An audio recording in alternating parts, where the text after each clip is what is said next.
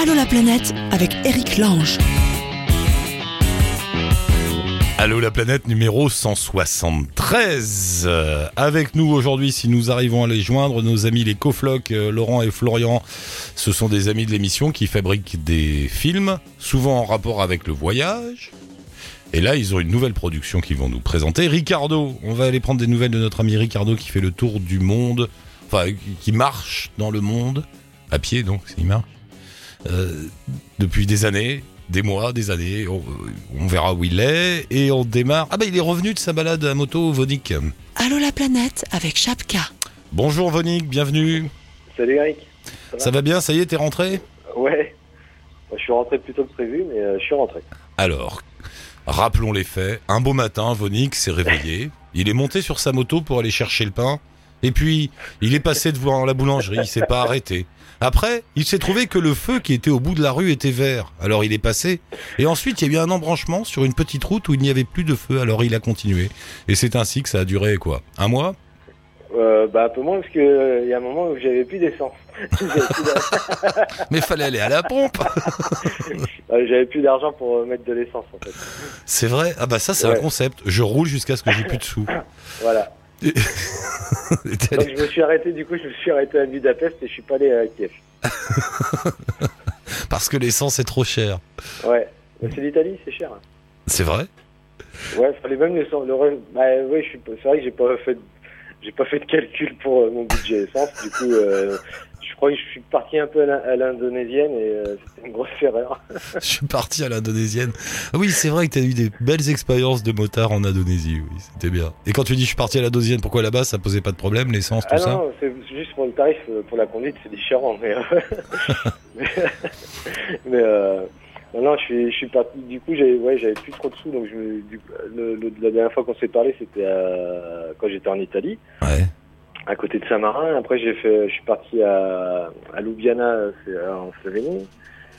Donc j'ai fait la Slovénie. Après, je suis parti bah, à Budapest euh, en Hongrie. Et puis, euh, bah, j'avais plus trop de sous, donc euh, j'avais juste de quoi rentrer. Donc je suis resté. en fait, je suis resté une semaine. Je suis rentré chez moi. Je suis resté une semaine et après, ensuite, je suis reparti parce que j'ai reçu ma paye. donc je suis reparti. Le mec. Mais donc, non, mais c'est marrant de partir comme ça. Euh, en fait, t'es parti sans plan, quoi. Ah, bah oui, comme, comme d'hab. Ouais, voilà. comme, d'habitude. T'as dormi où pendant ces trois semaines? Euh, Bah, l'hôtel. Ouais, voilà. J'ai fait, j'ai fait Ljubljana, j'ai fait une sorte d'auberge de jeunesse. Et, euh, et euh, oui, c'est ça, Ljubljana, ouais. Et, euh, et ouais, d'ailleurs, c'est, enfin, j'ai été surpris parce que quand j'étais en Italie, j'ai loué un, un, carrément un appart euh, ouais à côté de Saint-Marin. Et pour le même prix, j'avais juste un lit à Ljubljana. ah, donc euh, voilà, la leçon du jour, il vaut mieux louer un appart en Italie qu'un lit à Ljubljana. Débrouillez-vous avec ça, c'est le conseil du jour. peut-être, statistiquement, il y en a un que ça intéressera, peut-être. Euh, tu m'as envoyé un petit message, là on s'est envoyé des messages. Alors je sais plus dans quel... Si tu dis que la Slovénie ça s'est bien passé, mais la Hongrie pas terrible, c'était un ressenti de ta part? Ouais, alors c'est pas que c'était pas terrible, hein, mais euh, euh, enfin, les gens étaient très sympathiques et euh, ça s'est très bien passé. Hein, mais euh, au niveau de, j'ai pas, enfin Budapest, j'ai trouvé ça un peu. après, c'est la première fois que je fais une grosse balade en Europe, donc ouais. c'est avec mon expérience plutôt limitée, mais, mais ouais, j'ai trouvé un peu. Enfin, il y a beaucoup de, de SDF, beaucoup de gens qui picolent dans la rue et tout ça, et je trouvais ça, ça a rendu un peu triste un peu par rapport à, à Ljubljana où c'est quand même bon euh, la, Slovénie c'est 2 millions d'habitants donc euh, c'est pas un gros pays mais euh, c'est très calme c'est très c'est hyper propre. Je crois qu'ils ont été élus j'ai peur de m'avancer c'est un pote qui m'a dit ça qu'ils avaient été élus la ville une des villes les plus propres d'Europe à Ljubljana contrairement à la je sais plus la Croatie ou la Serbie qui est à côté qui eux ont été élus les pires alors va comprendre, va comprendre pourquoi, culturellement ou économiquement. Voilà. Bah, je crois que c'est au niveau des ramassages des ordures. Euh, je crois qu'on, je sais plus si c'est la, Croatie ou la Serbie où c'est un peu une grosse mafia et euh, du coup c'est, un peu le bordel. Et, ah. euh, et puis euh, Ljubljana, c'est vrai qu'il n'y a pas, il y a pas une, c'est nickel quoi. Les gens ils sont super gentils, les, les- la ville elle est super propre, c'est pas bondé, c'est pas, il y a pas de bouchons, il y a pas de stress, il y a pas de, c'est vraiment euh, une ville très agréable je trouve. euh. Euh, Enfin la Slovénie, ouais, j'ai vraiment, euh, j'ai vraiment adoré. Mais du coup, c'est c'est plus cher. Ouais, bah ils sont à l'euro déjà, contrairement à la Hongrie, ça c'est, Ah. ils sont encore au, je sais plus quoi là, enfin c'est pas la monnaie, euh, c'est pas l'euro, et euh, le florin, je sais plus quoi. Et euh, non mais la, la, la Hongrie, ce que j'ai pas aimé, c'est déjà c'est très plat. Alors, bon après, je suis en moto moi, donc euh, faut partir. euh, moi je suis pas, il faut que ça roule quoi. Et j'ai trouvé ça très plat, très euh, très monotone. Le forain, voilà, tiens, je regardais en te parlant. Le forain hongrois, F-O-R-I-N-T. Voilà, ça. le forain, ouais. Euh, et alors, cette, euh, cette première incursion, toi qui, faisais, qui te baladais en Asie, euh, cette incursion dans le territoire européen, tu sens qu'il y a un bon, un bon petit terrain de jeu, là? Ouais, ouais, oui, oui, c'est c'est des bonnes balades. J'ai bah, j'ai vraiment regretté de pas aller jusqu'à Kiev. Bah ouais. C'est vraiment, ça m'aurait plu d'aller jusqu'à là-bas. Mais et puis, et puis, bah comment Non, c'est bah après, j'avoue que l'Asie il me manque quand même. Je sais pas, je trouve que c'est trop trop bien rangé en Europe. et J'aime bien un petit peu de bordel quand même. Ouais, ça, donne, ça donne l'impression qu'il y a plus de liberté. Enfin, plus de liberté de mouvement, en tout cas. Je sais pas. Moins de pression. Après, ouais, puis après, moi, je suis, comme j'ai une tête d'Européen, du coup, je, je suis un produit exotique. Moi, quand je suis en Asie, du coup, euh, les gens, ils viennent me parler. Enfin, c'est pas pareil. Alors que je- en Europe, je passe inaperçu. Quoi. On me prend souvent pour un Italien, donc. euh, Eh ouais, c'est pas la même. C'est pas la même. Tu vas repartir alors bientôt? Oh, bah, ça sera l'année prochaine, je pense. Euh, Bah ouais, il y a plus de sous là. Bah oui, il n'y a plus de vacances, surtout. J'aime bien ce concept de rouler jusqu'à ce qu'il n'y ait plus de sous. Voilà. T'as un réservoir de combien de litres Ah bah non, ça ne marche pas en réservoir. Je dis avec, avec une moto pleine, on va jusqu'à Ljubljana, monsieur, dame. Non, non, non. bah, c'est simple pour le, le retour euh, Budapest-Nantes. J'ai tout fait d'une traite. Il y a 1900 km à peu près. Ouais. Euh, j'ai mis 20 heures et euh, j'ai dû m'arrêter une dizaine de fois. Hmm. À peu près. Surtout en Allemagne. 20 heures quand même. hein. 20 heures de moto. euh. Ouais, bah, j'aurais pu aller à Bali en fait, en avion. C'est le même temps. Les, les comparaisons bizarres. Pour un Budapest euh, Paris, tu fais un, tu vas à Bali. Ok. J'ai d'accord. fait un Paris Denpasar euh, en avion. Voilà. Je- Prenez ça comme vous le voulez. Je ne sais pas quelle conclusion il faut tirer de tout ça, mais c'est ça, c'est les conclusions de Vonique. Vonique, merci beaucoup. On, on- on reste, on reste en contact, surtout avant la prochaine. Ok, ça roule. Ça marche. Salut, Merci. salut Vonique, merci. Salut. Et on reste en Europe, du moins je crois, pour retrouver Ricardo. Bonjour Ricardo, bienvenue. Bonjour Eric, bonjour à tous.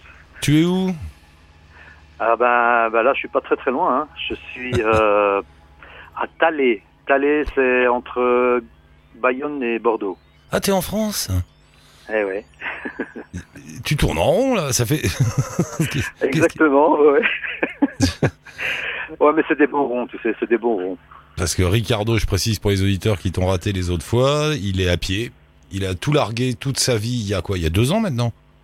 Il y a un peu plus de deux ans, il y a deux ans et bientôt quatre mois. Il y a deux ans, euh, lui aussi, il a dit qu'il allait acheter le pain et puis euh, et puis non, il est jamais revenu. Ah ouais. Et, et ça fait Bah oui, c'est ça. et ça fait deux ans que Ricardo marche. Le but du jeu étant de bah, de vivre sur la route en, sans jamais utiliser ou le moins possible euh, de pétrole, autrement dit euh, de voiture, de bus ou de d'avion, n'importe quoi. Euh, Ouais, ouais. Donc tu marches depuis deux ans, mais t'es passé par l'Italie, par le l'Espagne. Alors, je suis parti, non, je suis parti, je suis passé par la France au départ, l'Espagne, le Portugal. Je remonte maintenant euh, la France sur la côte euh, atlantique et euh, mais je vais continuer à marcher et, à, et à voyager en Europe dans un premier temps avant de traverser vers les Amériques. Mais oui, tu cherchais un bateau la dernière fois. Alors, la dernière fois, je cherchais un bateau, c'était fin de l'année passée. Mais rappelle-toi, je suis resté sur un chantier au Portugal, j'ai travaillé moi. Ah oui. Ça me plaisait énormément et du coup, ben, j'ai zappé la saison des alizés et c'est partie remise pour euh, la fin de l'année ici. C'est quand même ça que tu cherchais, non Cette liberté, pouvoir te dire, bah, je reste là, puis comme je suis bien, je laisse passer la saison, c'est pas grave, on verra l'année prochaine. Ouais, exactement. Je pense que quand on, on, on, cherche justement à, on cherche de la liberté et la liberté, on peut avoir des objectifs, mais il faut pas que ça devienne des contraintes. Eh ben. Voilà. Et donc, si, si les objectifs qu'on s'est fixés, s'il y en a un ou deux ou trois qui tombent, c'est pas grave. Il y a, y a tellement de choses à faire, quoi. Tellement de choses à vivre, tellement d'expériences à. C'est pas, c'est pas, c'est pas. Le principal, c'est pas le but, c'est, c'est le chemin. Dis donc, ça fait deux ans que tu marches, t'as pris une sacrée dose de sagesse. Hein. J'en avais déjà un peu avant de partir quand même. Mais, mais c'est vrai que ça aide, ça aide. C'est vrai, ça te récon... ça quoi, ça te comment Bah, dire Ça, que- ça- ça t'éloigne Bah, du superflu déjà? Bon, d'abord, ça t'éloigne du superflu, et puis tu, tu, tu rencontres tellement de gens, tu vis tellement de choses, tu partages tellement avec les autres que forcément, ça te, ça te renforce. Comme je disais, j'avais déjà un peu cette philosophie avant de partir, sauf que je vis une vie totalement différente et que pour moi, il était difficile de la mettre en application. Alors que maintenant, euh, je me suis créé cet environnement qui est génial, qui est juste parfait pour pouvoir mettre tout ça en application. Quoi. Ton environnement, grosso modo, c'est toi, ton sac et tes pieds? Oui, et puis c'est oui, et puis c'est c'est c'est les paysages où je me retrouve, c'est les gens que je rencontre hein, aussi. Hein. Ça fait partie intégrante de mon nouvel environnement, quoi. Et la, la- la clé de ce genre d'expérience, de ce genre de vie, parce qu'après deux ans, on est au-delà de l'expérience, on rentre dans, un- dans une forme de vie finalement. Euh, Ouais, ouais. La, la clé, c'est la lenteur aussi, c'est d'avoir le temps. Exactement, parce que si tu prends pas le temps, si tu laisses pas le temps au temps, il y a beaucoup de choses que tu n'arrives pas à réaliser, qui ne se font pas. Il y a des opportunités, par exemple, dans mon voyage qui se sont présentées, et j'ai été au bout de ces opportunités, je les ai exploitées à fond, et ça, parfois, ça demande un certain temps.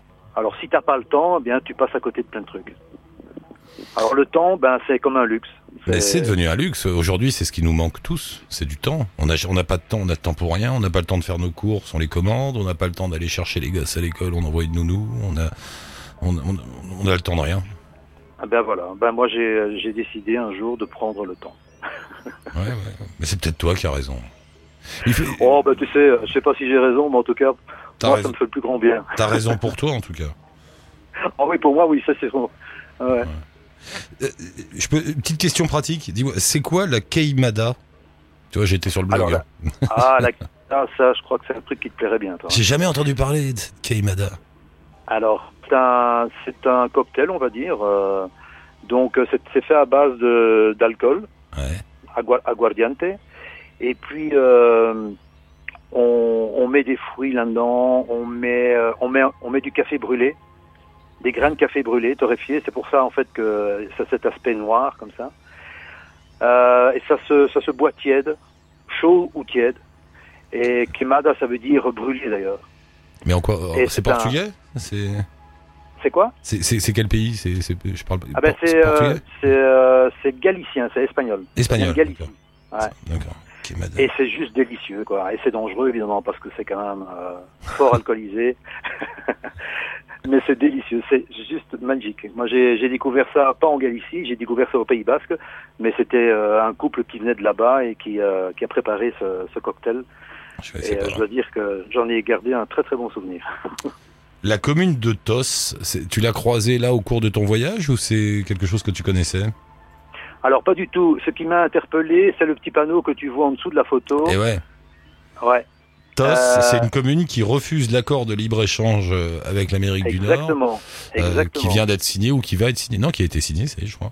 Euh, et, et qui va euh, bah, entraîner beaucoup d'échanges commerciaux entre la France, le Canada, les États-Unis, euh, Exactement. qui est très décrié parce que bah, tout va arriver, hein, la, la- la viande aux antibiotiques, et le poulet au javel et, et tutti quanti.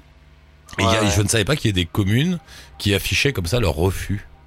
Ah bien, il y en a maintenant plus de 800 800 communes, c'est- en. France. Ouais, ouais, tout à fait, qui ont, qui ont affiché ce panneau-là.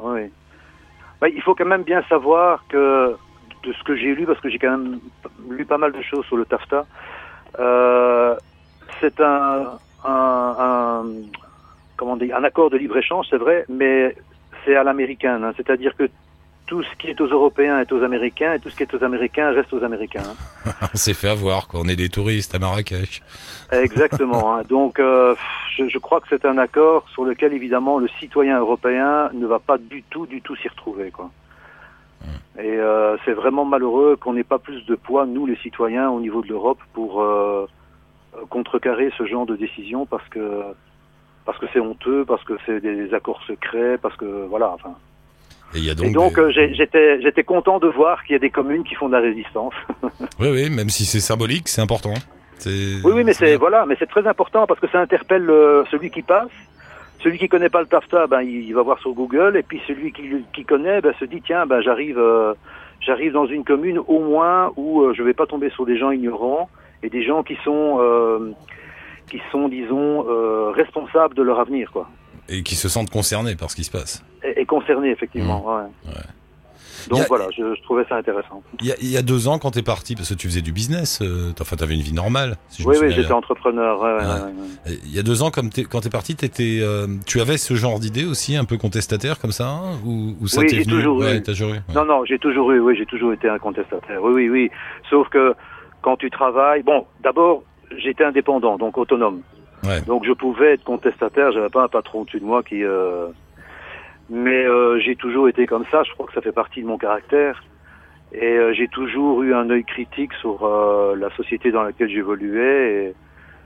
Voilà, donc oui, oui, j'ai toujours été comme C'est peut-être pour ça d'ailleurs que t'as changé de vie alors. Mais, mais oui, c'est possible, parce qu'à un moment donné, j'ai voulu donner tous les pleins pouvoirs à cette face, euh, pas cette face cachée, mais enfin à cette partie de mon, de ma personnalité. Ouais. Et ouais. Et du coup, t'es parti sur la route et, et voilà. voilà. Toujours pas. Je, je, oui, Non, non, vas-y, pardon, excuse-moi.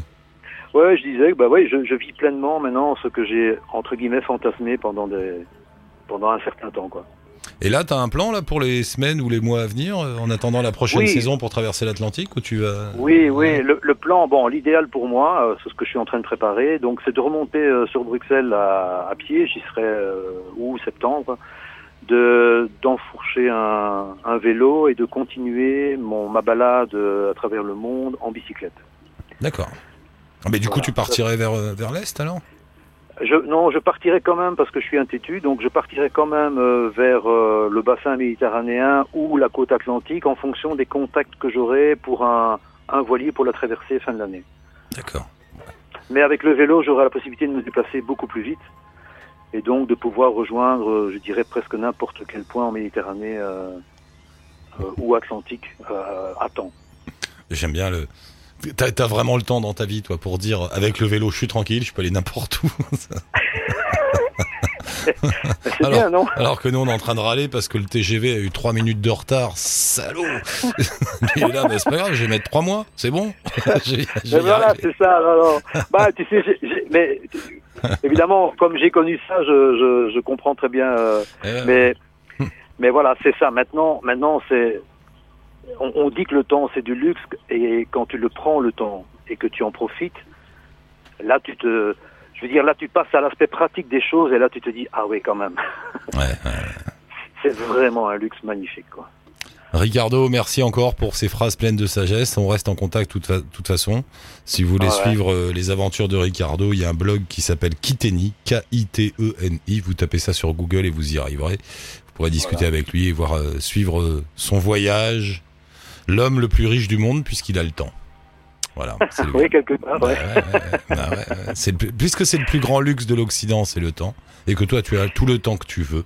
Tu es donc plus écoute, riche du euh, un, un- ouais, un jour j'ai écrit que, enfin, moi il me semble qu'à un moment donné dans, dans notre vie, euh, et puis ça à des âges différents, mais enfin dans notre vie, et surtout à- après un certain âge, hein, Hum. euh, on se rend compte quand même que le temps devient une valeur plus importante que le bien matériel. Parce qu'à un moment donné, on commence à décompter, tu vois. Oui, je sais. Donc, ah, mais oui, mais oui, tu le sais bien sûr. On, tous ceux, tous ceux, tous ceux de notre âge savent qu'à un moment donné, on commence à décompter. Et donc, à ce moment-là, ben, soit on donne priorité à ça, au temps, Ouais. et à la qualité de son temps. Alors, il faut pas spécialement prendre un sac à dos et marcher, mais on Ouais. donne priorité à ça. Soit on continue euh, tête baissée dans, à faire du fric, à continuer à... Bon, bah oui, euh, chacun son truc, hein, mais- Jusqu'au sapin, et puis voilà. jusqu'au sapin. Ric- Ricardo, merci beaucoup. Poursuis bien et on Ouais, reste ben, en contact. Merci. Voilà, je te remercie et puis euh, bra- bravo à tous les auditeurs que, que j'entends parce que j'écoute régulièrement ton émission. Il y a vraiment des choses exceptionnelles et euh, j'encourage tout le monde à écouter ton émission et surtout à mettre en pratique, ne fût-ce qu'un moment, un beau voyage, un, un lâcher prise, enfin, un truc dans le genre. Merci Ricardo, merci beaucoup. À bientôt. Hein. À bientôt, bye, bonne route. Ouais, ciao. Et nous sommes avec les coflocs. Salut les coflocs. Enfin, il y en a un, j'imagine, au moins un des deux. Il y, en a, il y a les deux. Il y a les deux. Salut Eric. Laurent et Florian, les coflocs, amis de l'émission, partenaires quasi de l'émission. Ça faisait un bout de temps que vous n'étiez pas passé nous voir. Bah ouais, oui. Euh, Il était temps. Laurent et Florian font des films euh, à consonance voyageuse. On vous a, vous nous avez produit. euh, alors il y a eu Génération Expat, qui a eu un gros succès sur YouTube. Euh, Génération PVT aussi, ou je dis une bêtise là, non? Ouais, Working Holiday Visa, génération WHV, mais c'est la même chose. Voilà, Génération Working Holiday Visa. C'est des films qui vous ont permis de vous balader dans le monde entier, et ça c'est pas mal. Et euh, c'est quoi la nouvelle production, chers amis? La dernière production, c'est une web série sur le tourisme durable qu'on a sorti là début juin et on va diffuser chaque vendredi de juin un épisode. Le tourisme durable. Mhm. Euh, euh, tiens, il y aurait une définition qui serait bien, c'est le tourisme qui dure, c'est-à-dire qu'on revient pas. c'est plus simple que la vraie. Bah, nous aussi, c'est un terme assez abstrait avant qu'on démarre le, le tournage. Ouais. Donc on s'est bien renseigné et en fait on a enfin compris ce que c'était. Et en fait dans le tourisme durable, tu as trois composantes. Donc la première, c'est la dimension environnementale, c'est-à-dire de pas consommer trop d'eau, de pas gaspiller la nourriture, etc. Donc il y a pas mal de- d'acteurs qui font attention à ça. Ouais. Ensuite, tu as une dimension sociale, c'est-à-dire créer du lien social avec les gens qui y travaillent, mais aussi du lien social euh, autour, autour des populations ou aux alentours des activités. C'est un lien économique, Mhm. c'est-à-dire d'utiliser, par exemple, pour un parc, va utiliser des matériaux euh, de la région pour construire son parc, par exemple. D'accord. Tu as vraiment trois dimensions sociale, économique et environnement- environnementale. Social, économique, environnemental. Donc c'est. Alors du coup, c'est pas des vacances dans un resort, puisque alors là, au niveau de l'environnement, on n'y est pas. Au niveau des liens sociaux, ben non plus. Et, des retombées économiques encore moins. Euh, oui et non, parce qu'en fait, on a fait donc euh, cinq épisodes pour notre web série. On a tourné dans un parc euh, naturel dans les Vosges, on a fait du vélo dans la Drôme. On était également au Center Park, c'est dans l'hôtel Barrière en Normandie à Deauville. Ouais. Et en fait, même les grands groupes s'y mettent en fait. Par exemple, euh, l'hôtel Barrière, pour nous, c'était assez inconcevable que dans un grand groupe comme ça, il y ait une dimension environnementale, mais il y a vraiment un, un, un département tourisme durable. Et par exemple, dans cet hôtel-là, ils font des recettes anti- anti-gaspillage avec des produits locaux. Ils Ah bon font vraiment attention à la gestion de l'eau. Et pareil, le Center Park, si on était au Bois Audin euh, dans la Vienne, ils ont construit tous leurs euh, tous leurs bungalows avec des, des matériaux de la région. Et ils emploient vraiment que des personnes de la région. Donc il y a une vraie sensibilisation qui est faite, même auprès des grands groupes. Ce qui veut donc dire que le tourisme durable, ce n'est pas forcément de marcher sur une euh, piste africaine, euh, voilà, sans argent et sans rien. Euh, ça peut être aussi. Dans... Donc, ce qui veut dire que les grands groupes eux-mêmes prennent conscience de quoi, de l'impact économique de cette promesse? Oui, tout à fait. Ben, les grands groupes sont conscients qu'ils ont un rôle à jouer parce qu'il y a plus de gens qui vont dans les grands groupes en mode euh, Club Med, euh, Center Park, Pierre et Vacances que dans des petits, peu des petits gîtes. Donc les grands groupes ont une, un rôle encore plus important que tous les petits acteurs. Mais ils font, ils, ils font pas ça par, euh, par humanité? Bah en fait, euh, ce, qui est, ce qui est intéressant, c'est que tu sais pas qui, euh, qui de, la, de la poule ou de l'œuf est arrivé en premier, mais aujourd'hui, euh, pour, euh, bah, en effet, pour vendre, c'est un argument commercial, Ouais. un argument commercial qui, qui pèse, mais en même temps, euh, mais en même temps, pourquoi pas? Je dis, je dis la, la poule ou l'œuf. Est-ce que c'est euh, est-ce que c'est l'argument commercial qui les fait faire ça, ou euh, est-ce que c'est les, les touristes eux-mêmes qui, on va dire, qui veulent, euh, qui ont besoin de ça? Enfin, tu vois, qu'est-ce qui Ouais, ouais, ouais, est-ce qui- que c'est qui- le touriste qui recherche ça? Et donc les grands groupes doivent automatiquement euh, s'y retrouver pour, pour faire du chiffre. Si je pense que si les gens euh, vraiment se moquaient complètement de- du tourisme durable, Oui, les grands groupes seraient pas obligés de s'y mettre. Euh, Est-ce qu'ils le feraient euh, quand même? Je sais pas, mais n'empêche qu'il y a une sorte de, de cercle vertueux qui est en train de se créer et, et, et même dans les grands groupes et dans, dans les petites euh, les petites auberges, mais qui fait qu'on va quand même vers, un- vers un monde meilleur tout doucement. Finalement, on est, on est, si on considère le tourisme comme un business, parce que c'est un business, hein, je rappelle qu'il y a eu euh, un milliard de touristes qui ont parcouru la planète l'année dernière, donc c'est énormément d'argent. Euh, si on considère le tourisme comme un business comme un autre, on pourrait appliquer ce que nous venons de dire à n'importe quel. euh, c'est pareil pour le, la nourriture avec le bio, c'est pareil pour les vêtements, ça peut être pareil même pour les pour l'immobilier. Euh. C'est-à-dire qu'il y a une ambiance aujourd'hui pour aller, bon, bon, on va qualifier ça de durable, hein, puisque ça réunit tout, pour aller vers ça, et le tourisme n'y échappe pas alors. Il y a une tendance de fond, je pense. Il y a un engagement aussi bien auprès des, consommateurs qu'on est les touristes que, que des acteurs. Et puis le tourisme, euh, c'est pareil. Durable, c'est aussi euh, l'idée de ne pas détruire les endroits dans lesquels on va. Et en fait, tout le monde y gagne. Parce que, les, les destinations, euh, comme que ce soit les auberges ou les grands groupes, comme tu disais tout à l'heure, de toute manière, je pense que même, même économiquement, pour parler du diable, Hmm. euh, tout le monde a intérêt à ce que les touristes puissent revenir pendant 100 ans et pas juste 10 ans et que tout soit euh, traché, euh, plein de sacs poubelles et, que l'eau soit plus potable. Quoi. Donc en fait, t'as as, une, logique de, de- voilà, de vouloir sauvegarder les endroits et puis c'est. Euh. L'exemple qui raconte bien ça, c'est cette île là dans le sud de la Thaïlande où ils avaient tourné le film La plage, Koh Phi je crois que ça s'appelle, euh, qui était une espèce de paradis merveilleux, préservé, tout ça. Bon, le film arrive, les touristes arrivent. Aujourd'hui, il paraît que c'est un cloaque infâme avec des, des déchets partout. Donc, au bout du compte, les gens n'iront plus. Bah, euh, plus personne va aller là-bas. tu vois, ça a pris quoi, 15 ans? Ça a pris 15 ans, ouais. ouais, ouais. Ouais. Donc les gens n'iront plus. Donc on- en fait, euh, peut-être qu'on va comprendre qu'on aurait tout intérêt à préserver avant de devoir nettoyer. Ça, voilà. Oui, c'est presque un retour en arrière finalement. C'est marrant, nous on regarde quand on a bah, un sujet du coup qui nous a intéressé spécialement pour cette web série. En fait, quand tu fais du tourisme durable, si tu en parles à tes grands-parents, euh, ils vont te dire euh, oui, enfin moi du tourisme durable, euh, j'en faisais déjà. Enfin, je veux dire, quand bien ils faisaient du tourisme, même les parents, et puis et puis maintenant nous, et, et en fait on se rend compte que ben voilà, le tourisme durable, on en fait tous déjà Ouais. quoi. C'est une nouvelle mode, c'est marrant, c'est une nouvelle mode parce que ça fait vendre. Et en même temps, ça me paraît logique quand tu vas dans un endroit de boire des bières locales. Ça me paraît logique de manger euh, de la bouffe locale parce que t'es venu, t'es venu là-bas pour ça. Oui, c'est vrai. Alors, et du coup, en fait, c'est pas une, euh, c'est pas une révolution finalement. En fait, Euh, on est en train d'expliquer que ça l'est, mais ça ne l'est pas vraiment. Et puis nous, euh, en fait, on nous a proposé ce projet. Et puis ce qui est intéressant sur la web série, c'est que nous, on, mon produit de la vidéo de voyage, on aime aller à l'étranger, on aime aller au plus loin possible, on aime aller voir comment les, autres vivent ailleurs.